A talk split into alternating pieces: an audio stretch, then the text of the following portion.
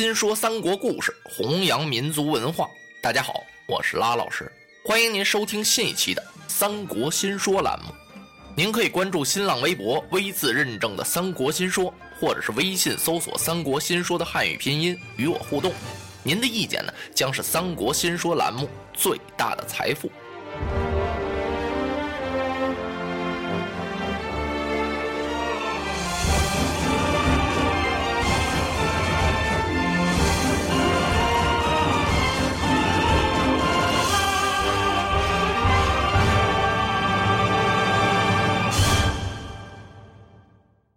反贼李傕杀进了长安，包围了皇城。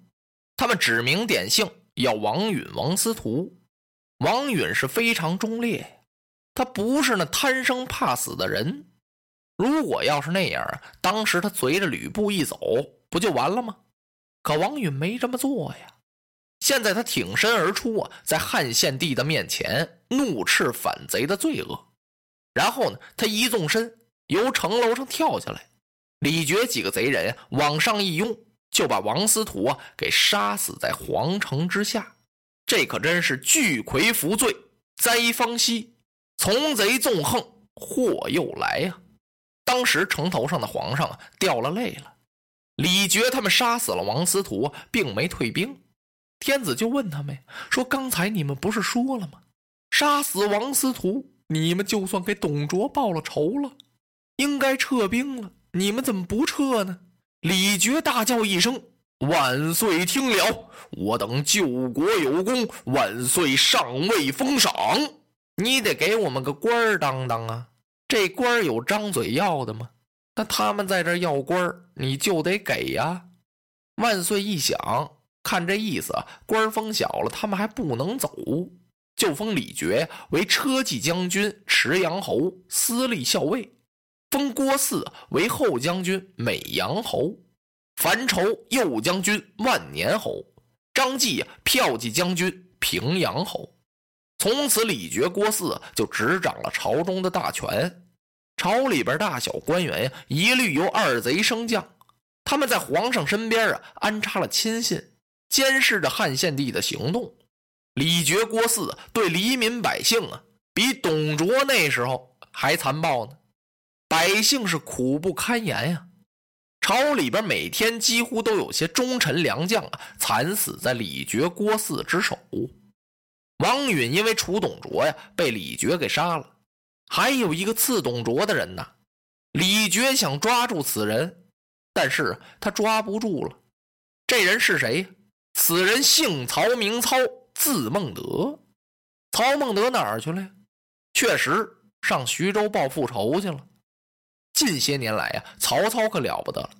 自从十八路诸侯讨董卓呀，袁绍率领着人马一进洛阳，不就不动地方了吗？曹操不是带着人，他单独追了董卓一程，吃了个大亏差点啊把命给搭上。由在那儿啊，他收拾残兵败将，来到了东郡。孟德是立下了雄心大志啊，他打算东山再起。恰恰就在这个时候啊，他接到了天子一道旨意，让他去攻打黄巾军。他把黄巾军杀得大败，收了黄巾军几十万人马，自立为青州军。从此，天子封他为镇东将军、东郡太守。曹操啊，在兖州这儿挂出了一张招贤榜。这招贤榜啊，往外这么一挂，哎呦！那能人呢，络绎不绝的前来投奔曹孟德。第一波就来了爷儿俩，一个叫荀彧、荀文若，另一个呢叫荀攸、荀公达，叔侄两个。由这叔侄又给推荐了程昱、郭嘉、刘烨、满宠、吕谦、毛玠，还有两位武将是典韦、于禁。从此，曹操啊是文有谋臣，武有猛将，是声威。有人就给他出主意，您应该把家眷接到兖州来了。曹操一听，对，就派人呀去接他老父亲曹嵩。老曹嵩自从散尽家财支持他儿子孟德呀去讨董卓，他呢就隐居琅琊了，也就算藏起来了。现在一听说儿子露了脸了，做了镇东将军，东郡太守今儿来接他去全家团圆。老头当然挺高兴了，立刻找来了他的弟弟曹德，商量了一下，收拾行囊包裹，全家四十余口，八十多台车就上了路了。一路上啊，饥餐可饮，小行夜宿，路过了徐州。徐州有位太守啊，叫陶谦，陶公祖，这人非常厚道，待人呀特别热心。他久慕曹操的大名。总想找个机会啊，跟曹操亲近亲近。今儿一听说孟德家眷由徐州经过，陶谦亲自到城外把老曹松给接进了徐州。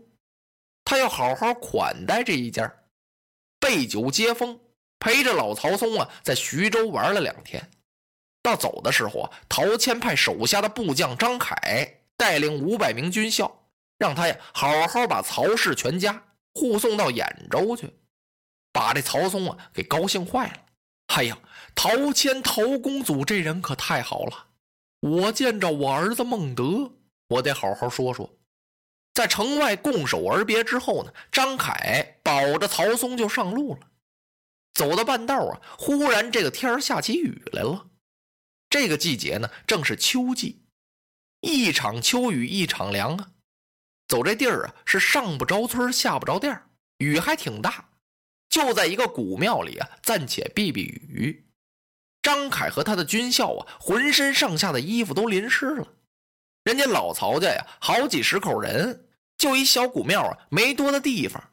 另外还有那么多东西呢，所以这个大殿和东西配殿呀，连人带东西都塞得满满的。张凯和这些军校啊，没地儿待，就在房檐底下站着。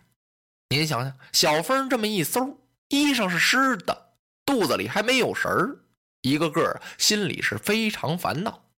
这张凯呀，感情是个山大王出身，山大王的别名啊就是土匪。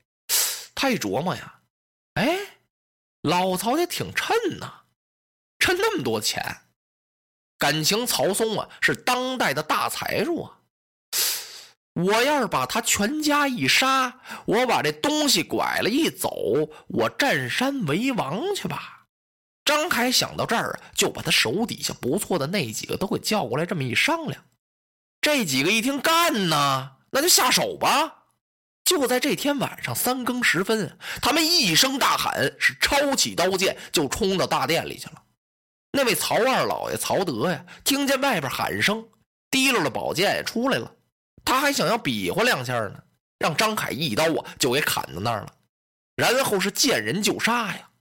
老曹松听到声音不对，他扒着窗户往外这么一看，哎呦，这些人都反了。他没过身来呀，拖着他的如夫人就跑。如夫人是干什么的呀？就是小老婆呗。他这如夫人特胖，个子不太高，是横里宽，顺着那窗户出啊，出不去。就在那窗户台上嘎悠嘎悠，结果呢，张凯进来了，气势咔嚓是一人一刀，就把曹松啊和他那如夫人都给杀了，然后又放了一把火呀。张凯带着这些军兵是拐车辆逃跑了。哎呦，曹操得到这信儿了，他大叫一声：“统杀我也！”哐当一下子呀，摔到地上没气儿了。哎呦，他手下的亲信啊，是赶快扶起来，抹擦前胸捶后背啊，一个劲儿的呼唤：“明公醒来，明公醒来呀！”呜呼！曹操跳起来之后啊，手指着徐州，破口大骂呀：“好你陶谦呐！”我跟你有什么冤仇？你杀我老父，斩我全家，此仇不报，枉为人也。当时传令，尽起兖州和濮阳之兵，兵发徐州。曹操这火气可真大呀！他报复仇，这倒是真的。可是他也早想取徐州，那是为什么呢？扩大自己的势力呀。一路上逢人就杀，见人就斩，是活气儿一个不留，是坟头啊，全给他平喽。把陶谦、陶公祖乱刃分尸，方解我心头之恨。近起呀，啊，就是一个看家都不要。荀彧一听，那哪行啊？明公，咱们得留人呢。您报完了仇，不还得回家吗？曹操勉强算答应了，让荀彧和程昱两个人看家，给他们留下了五千人马。然后啊，他传出一支令箭，所有的文官武将啊，一律带孝。好家伙，这兵马一启动啊，就像铺霜拥雪一样啊！前面有三丈长两面大旗，拿白布做的上书四个大字，是“报仇雪恨”。由夏侯惇、于禁、典韦为先锋，大队人马呀，浩浩荡荡杀奔了徐州。曹操一连取下了十多个县郡，每过一地啊，无论是男女老幼、军民，一个不留。全部杀光，杀的呀！那尸首堆积如山，是人头遍道，血水横流啊！特别是富阳、曲率、宁陵、夏丘和彭城这五个县，叫他把鸡犬都给杀光了。那人杀的是尸首都没地儿放了，全都堆到那河里，愣把泗水河呀给堵死了。有的内县呀，叫曹操给杀的，多少年都看不着个人影儿。还有的县城啊，十年八年都听不到鸡犬狗叫之声了。曹操的残暴啊，从此算出了名了。陶谦陶公祖啊，在徐州得到这消息之后啊，他是放声大哭啊，自己一片好心遭来了这样的横祸呀。原来实指望跟曹孟德亲近亲近，借着他搬取家眷这个机会啊，把老曹嵩接到徐州，热情款待。然后又派人护送，没想到啊，护送人张凯变了心了，杀了曹操的满门，拐了曹家的财物。现在曹操报仇来，我陶谦浑身是口也难以分诉啊！我跟你曹孟德没有仇啊，就算有仇，你把我千刀万剐喽，剁为肉酱也行，你也不能这样血洗城池，黎民百姓遭这样的涂炭呀！我对得起谁呀？陶谦这一哭啊，帐下恼了一员大将：“夫君呐，您哭什么呀？曹操来了，咱们就跟他打呗。徐州这儿还有这么多的人马，还有这么多的战将呢，难道就这样束手被擒不成吗？”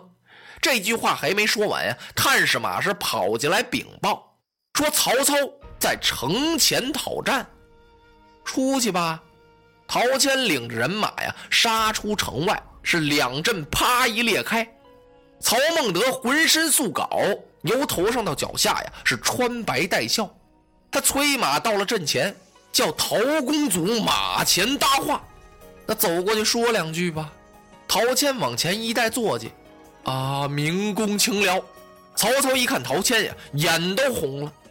老匹夫，孟德与你有何仇恨？你杀死我的全家，今日不将你挫骨扬灰，难解孟德心头之恨。落花葬黄冢，花蝶各西东。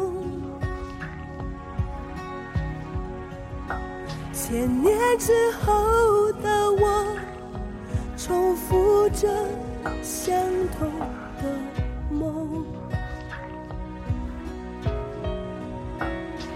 恍惚中，突然有一种思念的暗涌，空气里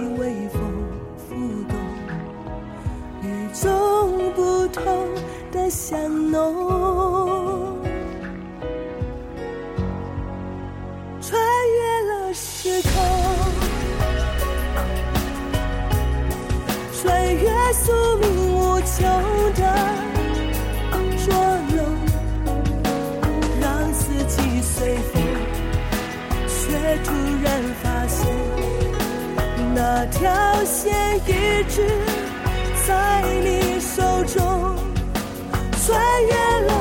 空，穿越前生残留着疼痛，隔世的相拥，唤起我心中沉睡多年。